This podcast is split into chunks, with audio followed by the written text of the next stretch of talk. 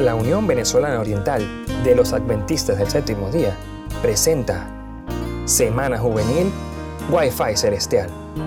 Bienvenidos.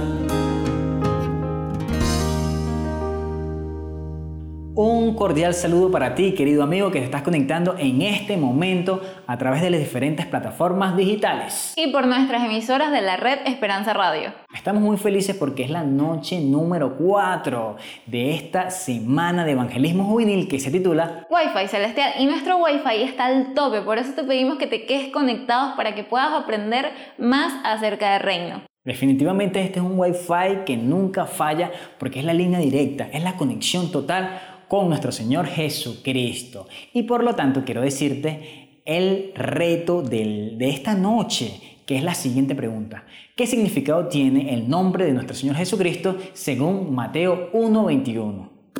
Y esta pregunta me encanta, Arnaví, porque para mí Jesucristo es mi mejor amigo. Y para mí es, la, es quien me motiva a levantarme cada día a predicar su palabra. Es correcto, entonces cuando consigas en Mateo 1.21 la respuesta, sube tu video a Facebook o a Instagram con el hashtag Wi-Fi Celestial y etiqueta a Hugo Oriental. A continuación vamos a tener nuestra parábola moderna y luego de ella vamos a cantar nuestro himno tema Conectados al Cielo. Disfrútalo. En el tercer año del posgrado de cirugía general acudió a nuestra emergencia una paciente muy joven con fiebre, sudorosa y con un fuerte dolor en el pecho. Al examinarla notamos que sus mamas estaban aumentadas de tamaño, rojas y con abundante secreción purulenta a través de múltiples heridas. Hubo que hospitalizarla, darle tratamiento antibiótico, hidratación y posteriormente llevarla a cirugía. Todo para poder salvarle la vida. En cierta ocasión los fariseos y escribas injuriaron a Jesucristo y a sus discípulos porque éstos comían sin lavarse las manos. A lo cual Jesús les respondió en Marcos 7:6, Hipócritas, bien profetizó de vosotros Isaías. Este pueblo de labio me honran, pero su corazón está lejos de mí. En vano me honran cuando enseñan como doctrinas mandamientos de hombre, porque dejáis los mandamientos de Dios y os aferráis a la tradición de los hombres.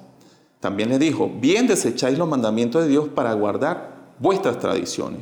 Porque Moisés dijo, honra a tu padre y a tu madre, y el que maldiga a su padre o a su madre ha de ser muerto. Pero vosotros decís, basta que un hombre diga a su padre o a su madre todo aquello con que pudiera ayudarte es corbán, que significa ofrenda para Dios. Y no le dejáis hacer nada más por su padre o su madre. Así invalidáis la palabra de Dios con vuestra tradición que transmitís de unos a otros y hacéis muchas cosas semejantes a esta. Cuando nosotros entrevistamos a esta paciente posteriormente e indagamos qué era lo que había pasado, ella refiere que había acudido a un familiar y éste le había inyectado una sustancia prohibida en las mamas para aumentar el volumen. Esta paciente acudió a un personal que no estaba calificado para hacerle este tratamiento y por no investigar y por escuchar y creer la palabra de esta persona pudo haber perdido la vida. Así también está en juego nuestra vida eterna cuando nosotros invalidamos la ley de Dios por seguir tradiciones humanas. Quiera Dios que sea tu sentir el seguir la ley de Jehová y no las tradiciones hechas por los hombres. Que Dios les bendiga.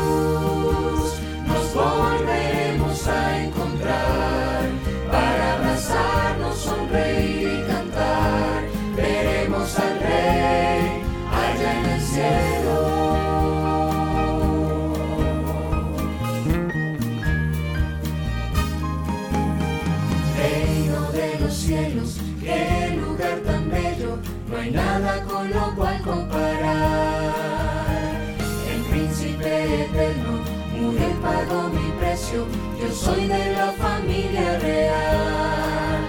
Es el cielo tan perfecto y glorioso, que en la tierra yo disfruto su gozo. Me preparo para ser trasladado hacia el reino. Mi Jesús,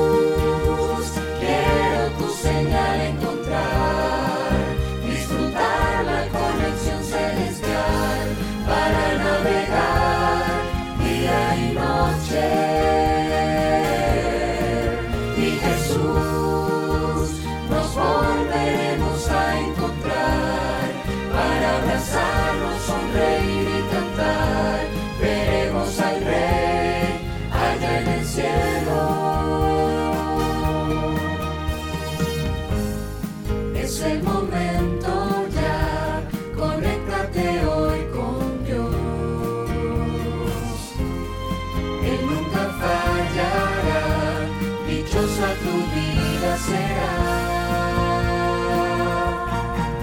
Mi Jesús, quiero tu señal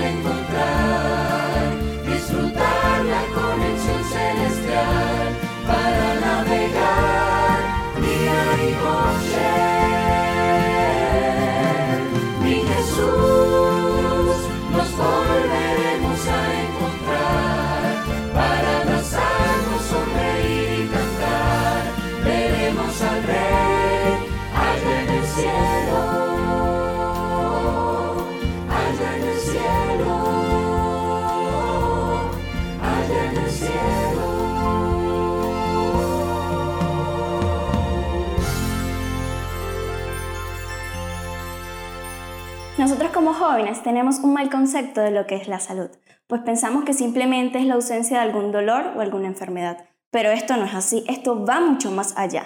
Es tener el bienestar físico, mental y espiritual. Pero con cada acto, pues atentamos contra nuestra salud. Físicamente, nada más con el hecho de acostarnos tarde, de tomar pocos vasos de agua o de ingerir alimentos nocivos para nuestra salud. Luego de esto nos sumergimos en el mundo del estrés, pensando en la universidad, el trabajo, la comida, el coronavirus. Pero esto solo nos trae el cansancio mental. Luego vamos a la parte espiritual, pues no nos conversamos con nuestro Padre Celestial, no nos conectamos con Él, tomamos poca importancia a lo que es dar un buen testimonio y pues no predicamos el Evangelio a todo el mundo. Nosotros los jóvenes cristianos debemos ser ejemplo y Dios quiere que cuides tu salud. Recuerda que tu cuerpo es templo del Espíritu Santo. En este momento te invito a orar conmigo y si tienes alguna petición especial, no dudes en colocarla en la caja de los comentarios. Así que oremos. Amante bondadoso Padre Celestial que estás en la altura de los cielos, te damos gracias Padre una vez más por darnos el don de la vida. Señor, quiero pedirte una petición, una bendición especial por cada uno de los jóvenes que están acá viendo esta transmisión, Señor. Que ellos entiendan que su salud es importante y que puedan luchar contra todo esto. Quiero agradecerte, Padre, por permitirnos estar acá. Cuídanos y bendícenos en nombre de tu Hijo amado Cristo Jesús. Amén. Vamos a prepararnos para el tema de esta noche. Desde República Dominicana con nuestro querido pastor, Jochi Jamel y el tema estableciendo el reino. disfrútalo. Hola, hola, Dios te bendiga, qué placer estar contigo una vez más en esta semana de evangelismo juvenil Wi-Fi celestial. Estamos conectándonos con el cielo y siempre te digo, tu celular se conecta al Wi-Fi de la casa, tu tableta, tu computadora, pero ahora, en este momento, tu mente tiene que conectarse al reino de los cielos. Y para hacer esto, yo siempre te recomiendo, te recomiendo todas las veces que hablo contigo que tomes número uno la palabra de Dios tienes que tomar tu Biblia. Agarra tu Biblia ahora y ábrela en el Evangelio de Marcos. Marcos, el segundo Evangelio, el capítulo número uno. Allí vamos a estudiar hermosas lecciones de la palabra de Dios para cada uno de nosotros. La segunda cosa que te recomiendo es tomar un cuaderno o si puedes tomar notas, toma notas para que allí tomes los apuntes que tú necesitas tener porque cada uno tiene una experiencia personal con el Señor. Y esta semana de evangelismo juvenil es para que tú joven puedas tener una experiencia personal con el Señor. Así que toma tus lapiceros, toma tu cuaderno, toma tu Biblia y comencemos a estudiar la palabra de Dios de una manera sistemática, organizada. Y yo sé que el Espíritu del Señor va a iluminar nuestras mentes y vamos a entender mucho mejor lo que Él tiene preparado para cada uno de nosotros. Así que antes de comenzar a hacer un recuento de todo lo que hemos tratado, esta es la cuarta ocasión en la que estamos juntos, yo quiero que oremos a nuestro Padre Celestial. Así que vamos a orar para pedir el discernimiento al estudiar la palabra. Oremos. Buen Jesús y Padre que estás en el cielo. Toda la gloria sea para ti. Una bendición muy especial para esa joven que está mirando esta transmisión. Para ese joven que me está escuchando a través de la radio. Para esa familia que necesita volver a encontrarse contigo, Padre. A través de tu palabra, queremos que tú establezcas tu reino en nuestro corazón. Que no sea el reino del mal que gobierne nuestras vidas, sino que seas tú, oh Rey Jesucristo, que nos toques y nos hables a través de tu palabra. En el nombre de Jesús. Amén y amén. Muy bien, espero que tengas tu Biblia conmigo y yo quiero hacerte un recuento porque quizás hay alguien que está mirando este tema por primera vez y entonces eh, los temas van a estar guardados ahí, puedes buscarlos, puedes verlos y entonces yo quiero contarte lo que hemos hablado brevemente. El primer tema que nosotros tratamos se llamó el mensajero del rey. Este mensajero lo simbolizamos con dos personas. Número uno, con Marcos, un mensajero que falló al principio, pero que luego se levantó y fue un mensajero del Señor Todopoderoso. Dios tiene una segunda oportunidad para ti. El segundo mensajero que se presenta es el mensajero de Juan el Bautista. Este hombre de Dios vino para cumplir lo que la profecía había anunciado acerca de su vida. Él tenía una voz que anunciaba un mensaje muy especial, un mensaje de un rey poderoso. Y además de eso, Juan tenía un lenguaje no verbal. Ese lenguaje no verbal eran las acciones, los actos que Juan realizaba momento tras momento que reflejaban a Jesús. Donde quiera que haya un mensajero del cielo que levante su voz para anunciar a Jesús, que viva el mensaje, siempre habrá un alma para escuchar. Así que nosotros estamos invitados a convertirnos en mensajeros del rey, ser mensajeros que lleven el mensaje de esperanza como lo llevó Juan el Bautista. Él vino para preparar el camino del Señor. La segunda ocasión en la que hablamos, estudiamos el tema de un rey que es poderoso. Juan decía, mira, yo estoy aquí, estoy predicando, estoy anunciando, pero yo no soy el más poderoso. Viene uno después de mí, de mí que es más poderoso, el cual va a bautizar no con agua como yo lo hago, sino con el Espíritu Santo. Y eso es lo que quiere hacer Jesús con nosotros. Quiere bautizarnos con el Espíritu Santo para que nuestras debilidades sean fortalecidas en Él, para que nuestra vida sea restaurada en Él. Jesús quiere tocar tu corazón y bautizarte con el Espíritu Santo para que sucedan dos cosas en tu vida. Número uno, empoderarte para vencer. Y número dos, llenarte del conocimiento de su paz y del conocimiento de su gracia para que entiendas que eres salvo en Cristo Jesús. El tema pasado nosotros estuvimos hablando acerca de la batalla del rey. El rey tuvo que ir al desierto y mientras estaba en el desierto era tentado por Satanás. La voz de Satanás vino a hablarle a sus oídos. Pero ¿saben qué? Ese rey todopoderoso venció a Satanás. ¿Por qué razón? Dos razones particulares menciona el Evangelio de Marcos en el versículo número 12 y 13. Cuando él está allí en el desierto, él venía de haber sido bautizado y quien lo había bautizado era Juan el Bautista, allí en el río Jordán. Pero cuando él fue bautizado, dice la Biblia, que el Espíritu Santo descendió como paloma y se escuchó una voz de, de los cielos que decía, este es mi Hijo amado, en quien tengo complacencia. Número uno, Jesús antes de ir a la batalla se llenó del Espíritu Santo. Y número dos, escuchó la voz de Dios para poder no escuchar la voz del enemigo. Primero hay que escuchar la voz de Dios para entender, conocerlo, para saber cuando Él nos habla y no confundirnos con la voz del enemigo. En esta ocasión quiero hablarte de algo muy especial. Ahora, ese rey que ganó la batalla va a establecer el reino. El tema de esta ocasión es el reino se está estableciendo o el rey establece el reino. Y quiero que por favor leas la Biblia conmigo en el libro de Marcos, el capítulo número uno. Así que toma tu Biblia ahí conmigo. Este es el momento donde tú tomas tu Biblia, tomas tu cuaderno, tomas tus lapiceros y anotas ahí lo que yo te estoy comentando. Toma tu Biblia en el libro de Marcos, el capítulo número 1, el versículo número 14. El texto bíblico dice algo maravilloso aquí. Leamos juntos. Dice la Biblia. Después que Juan fue encarcelado, Jesús vino a Galilea predicando el Evangelio del reino de Dios. Y yo quiero que tú puedas entender qué está pasando aquí.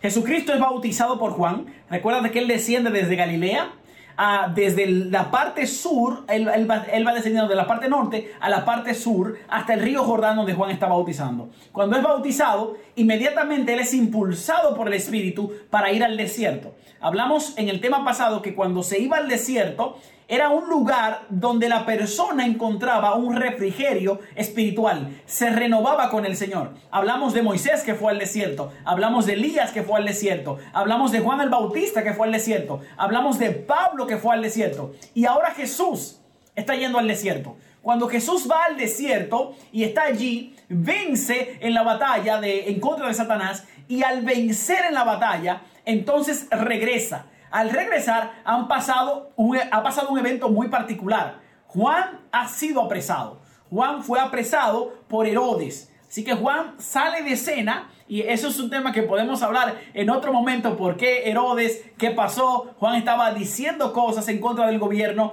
y entonces lo apresaron.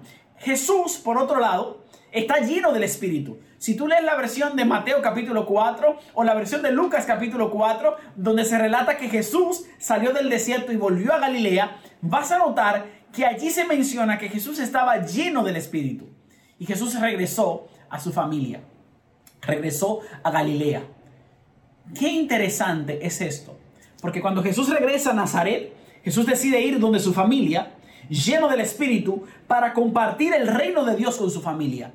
La primera gente que yo debo alcanzar cuando yo soy un mensajero del reino es a mi familia. Jesús fue donde sus amigos, donde su familia, donde la gente cercana de él, a llevar el mensaje de salvación. Y quizás hay un mensajero que no le ha dado un mensaje a su mamá. Quizás hay un mensajero que está escuchando esta palabra, pero no ha hablado con su papá. No ha hablado con sus amigos de que Jesucristo salvó su vida. Y yo te estoy invitando en esta hora a que tú comiences a establecer el reino de Dios en el corazón de tu familia, en el corazón de tus amigos. Cuando Jesús sale caminando hacia Galilea, yo quiero que tú por favor entiendas qué estaba pasando en la vida de Jesús. Jesús llega donde su familia e inmediatamente decide ir a la sinagoga. Y, y para poder entender esto, yo quiero que por favor te muevas conmigo al Evangelio de Lucas. Yo quiero que por favor tú busques el, el Evangelio de Lucas en tu Biblia. Es una de las pocas ocasiones en las que vamos a salir del Evangelio de Marcos. Y esto lo hago para que tú entiendas qué hizo Jesús cuando llegó allí a Nazaret, a la iglesia, a la sinagoga. Cuando él está en la sinagoga, dice la Biblia en el libro de Lucas, el capítulo número 4, por favor, libro de Lucas, el capítulo número 4, dice la palabra de Dios allí, que a él se le dio el libro del profeta Isaías, el mismo profeta que Marcos comienza a describir en su evangelio. Así que Jesús abre la palabra de Dios en la sinagoga y habiendo abierto el libro, halló el lugar donde estaba escrito lo siguiente. Yo quiero que entiendas este mensaje porque el reino se quiere establecer en tu vida. ¿Por qué razón? Lee conmigo el texto bíblico. Lucas capítulo 4, el versículo número 18. El texto bíblico dice, el Espíritu del Señor está sobre mí, por cuanto me ha ungido para dar buenas nuevas a los pobres. Eso es el reino de Dios. Es una buena noticia para los pobres, para la gente que tiene necesidad, para la gente que tiene ah, luchas económicas, que no sabe hacia dónde se va a dirigir su vida. Es posible que alguien esté mirando esta transmisión y no tenga ni un centavo en su casa, no tenga para comer. Jesús es tu proveedor. Jesús vino a establecer el reino para traer buenas noticias y esperanza al pobre. Clámale al Padre Celestial. Él tiene el poder y Él quiere establecer el reino en tu vida, pero sobre todo quiere darle buenas nuevas a aquellos que están en necesidad. Yo sé lo que es estar en necesidad. Cuando yo fui a estudiar medicina a la capital de mi país, yo recuerdo días en los que yo no tenía un peso para comer. Mi familia no tenía dinero, mi familia estaba en préstamos, estaba mal, no, no habíamos construido la casa. Y eso hizo que yo estando por allá, yo pasara mucho trabajo. Recuerdo como ahora un domingo, que, que- que yo, yo salía a caminar porque no tenía que comer, los vecinos no, no- no estaban ahí cerca, no, no había forma de yo comer algo. Y me pasé un día completo con hambre, caminando porque no encontraba dónde comer. Es difícil. Yo sé que quizás hay alguien que se identifica conmigo, que ha pasado hambre, que ha luchado en la vida. Pero solamente cuando entendemos a lo que vino Jesús, nuestra vida puede renovarse y encontrar confianza en Él. Jesús vino a establecer el reino, pero ese reino implica traer buenas nuevas a los pobres. Yo encontré esperanza en el Evangelio. Tú también que me estás oyendo, que me estás viendo a través de esta transmisión, puedes encontrar esperanza en Cristo Jesús. tú puedes encontrar buenas nuevas en los brazos del Salvador. Él vino a esta tierra para dar buenas noticias para aquellos que están necesitados. El texto bíblico dice que el Espíritu Santo ungió a Jesús para que Él llevara buenas nuevas a los pobres. Mira, el Espíritu Santo ungió a Jesús para sanar a los quebrantados de corazón. Quizás estoy hablando para una pareja que rompió su relación, para una familia que está discutiendo y no encuentra qué hacer. Jesús vino a sanar el corazón de los quebrantados. Cuando el reino de Dios es establecido en el corazón del hombre, no importa cómo esté tu corazón, no importa cómo esté tu alma, Jesús vino a sanarte. Y esta es una hermosa oportunidad para encontrarnos con Él, para decirle, Señor, toca mi corazón, cámbiame, sáname, porque estoy enfermo. Nosotros vivimos en una lucha constante, la tentación está ahí. No es Dios que manda la tentación, Dios nos da la salida. Y hoy es una hermosa oportunidad para decirle, Señor, yo te he fallado, yo he quebrantado tu ley y mírame cómo estoy triste, quebrantado en mi alma. Dile al Señor que el Señor vino a sanar a los quebrantados de corazón. El texto bíblico dice que Él vino a pregonar libertad para los cautivos. Y ese tema lo vamos a tocar mañana de manera particular. Porque hay gente que está presa por el enemigo. El diablo las tiene detenidas no se pueden mover. Quieren hacer algo y terminan fallando. Quieren avanzar en la vida y no pueden mover un paso. Sienten que están detenidos en el lugar. Pero hay alguien que vino a establecer un reino en esta tierra para libertar a aquellos que están cautivos. Tú vas a notar que mientras Jesús leía, la palabra libertad se menciona dos veces. Libertad para los cautivos, pero libertad para los que están oprimidos. Libertad para aquellos en los cuales el gobierno le ha dado duro. Hay libertad en Cristo Jesús de los gobiernos. Dios tiene el control y hay que estar seguros de que Dios lo tiene. Quizás estoy hablando para alguien que se siente que la vida lo ha oprimido, que la vida lo ha golpeado, que no sabe qué hacer. Yo quiero decirte en esta hora que Jesús vino a establecer un reino en el cual hay libertad. Jesús vino a dar vista a los ciegos, a levantar a los cojos. Por eso en el libro de Marcos, el capítulo número 1, versículo número 15, cuando Marcos relata las primeras palabras de Jesús, el texto bíblico dice que Jesús dijo en aquel momento, el tiempo se ha cumplido. Y para mí una de las expresiones más hermosas de Cristo Jesús es, el tiempo se ha cumplido. ¿El tiempo de qué? ¿Por qué Jesús tiene que decir cuando llega allí a Galilea, el tiempo se ha cumplido? Jesús lo dice porque Jesús sabe que ellos conocían los tiempos, ellos conocían las profecías. Y Jesús está diciendo, ok, se ha cumplido el tiempo. Este es el plan de rescate que Dios tiene para sus hijos.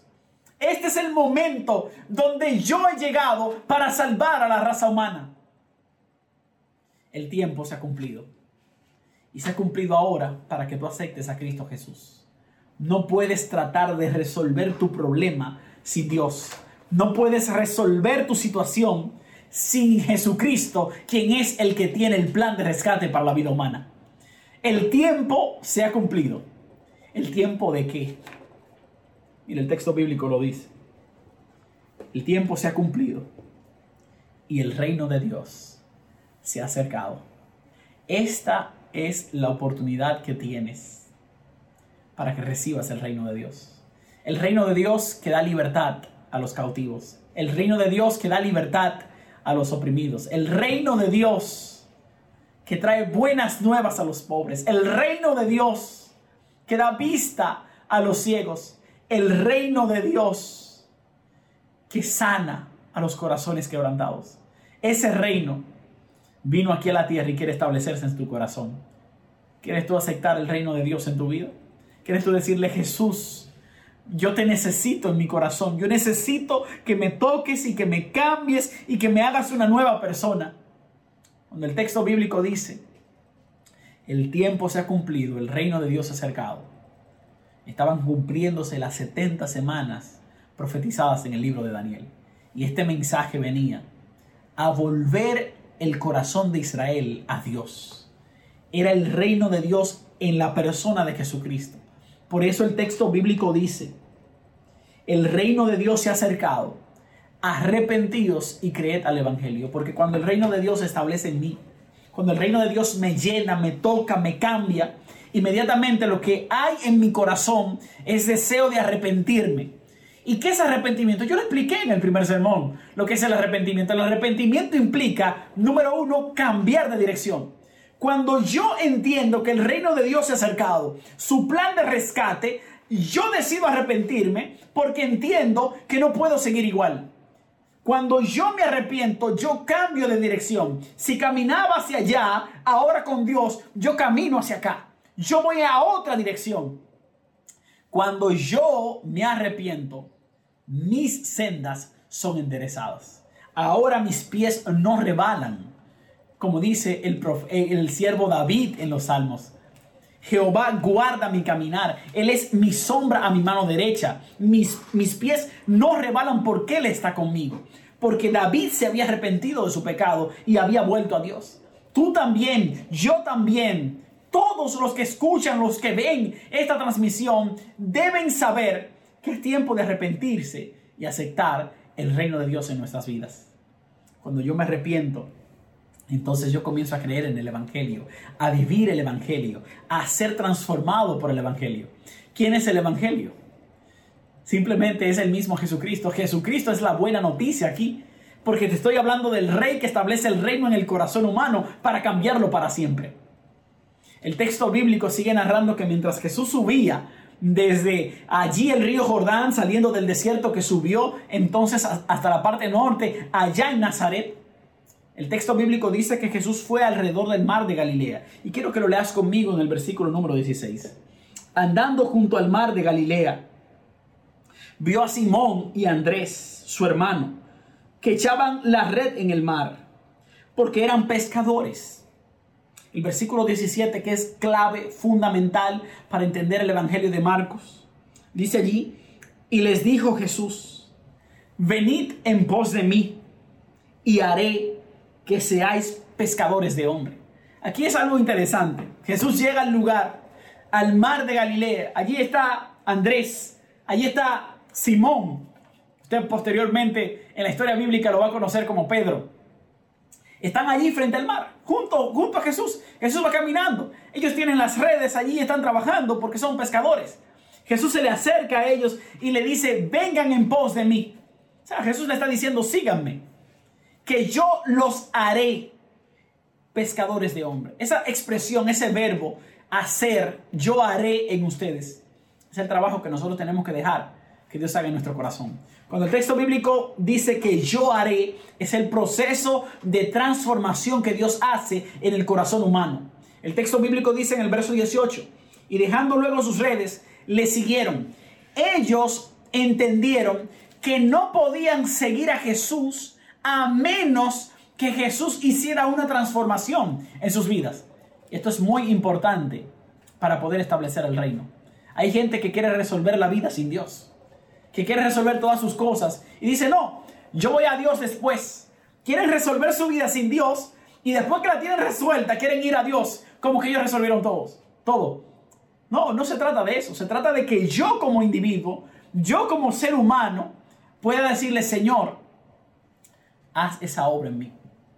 Yo te necesito, Padre. Opera en mi corazón para yo cambiar por completo. Dios quiere hacer esa obra en tu corazón en esta hora. Dios quiere que ahora tú dejes de hacer lo que estás haciendo. Te concentres en Él para que comiences a hacer su voluntad. Tienes que someter tu voluntad a la voluntad de Dios para que Dios haga en ti el trabajo que Él quiere hacer. Asimismo, el texto bíblico, versos 19 y 20, dice que llamó a los hijos de Zebedeo, a Jacobo y también a Juan, y que ellos siguieron a Jesús. Jesús quería llamarlos para hacer una transformación en sus vidas y darle un propósito en el reino. No podemos tener propósito en el reino si no aceptamos la transformación que Jesús quiere hacernos. Jesús vino En primer lugar, a establecer un reino en el corazón del ser humano. El ser humano necesita dejar que Jesús opere en su corazón para que entonces pueda servir a los propósitos del reino. Quizás hay alguien que me está oyendo. Quizás hay alguien que está tratando de tomar la decisión y decirle, Señor, yo he corrido mucho de ti. Yo necesito que obres en mi corazón para que me hagas parte del reino. Si quieres hacer eso, mira, aquí debajo de esta, esta transmisión que estamos haciendo, hay un número de teléfono. Puedes escribir a ese número de teléfono y decir acepto. Si escribes ese mensaje, hay alguien que se pondrá en contacto contigo para que podamos hablar de Jesucristo, podamos hablar de esa decisión tan importante. Alguien se decide hoy por el reino. Yo te hago la pregunta en esta hora. ¿Eres tú el que te decides por el reino? ¿Eres tú el que dice, Señor, yo tengo mi corazón quebrantado y quiero ser sanado por ti?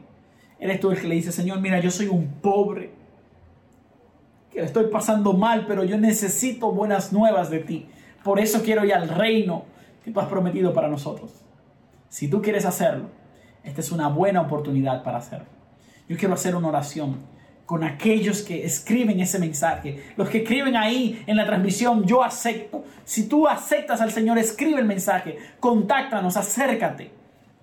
Porque Dios tiene un plan de transformación para ti. Detrás de mí va a venir una persona a cantar una parte especial.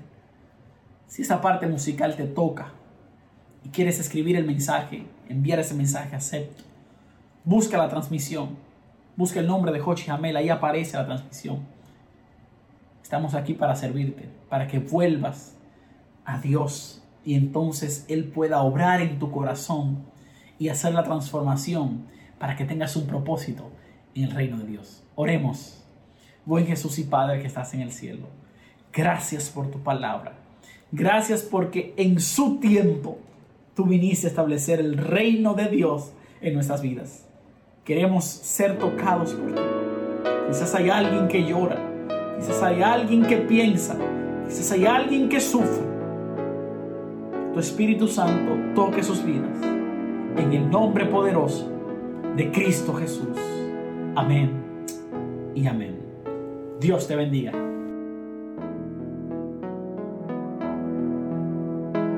Oh Dios eterno, tu misericordia, ni sombra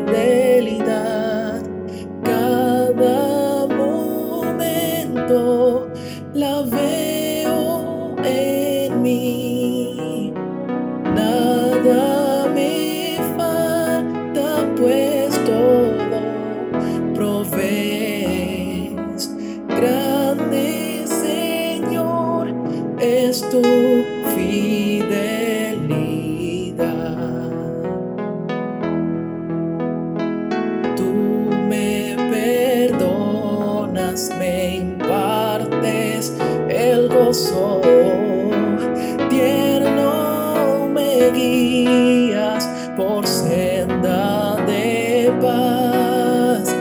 Eres mi fuerza, mi fe, mi reposo.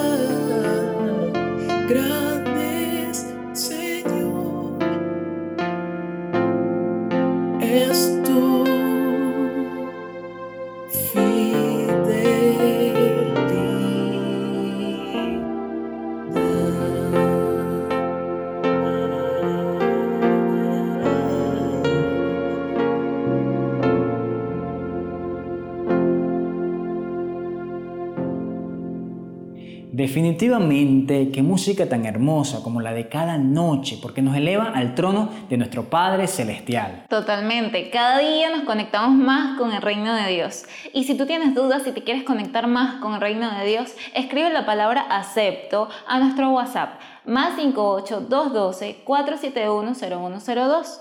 Escríbelo, anótalo, busca rapidito donde anotarlo si todavía no lo has hecho. Más 58 212 471 0102 con la palabra acepto. No pierdas esta gran oportunidad de conectarte con el cielo.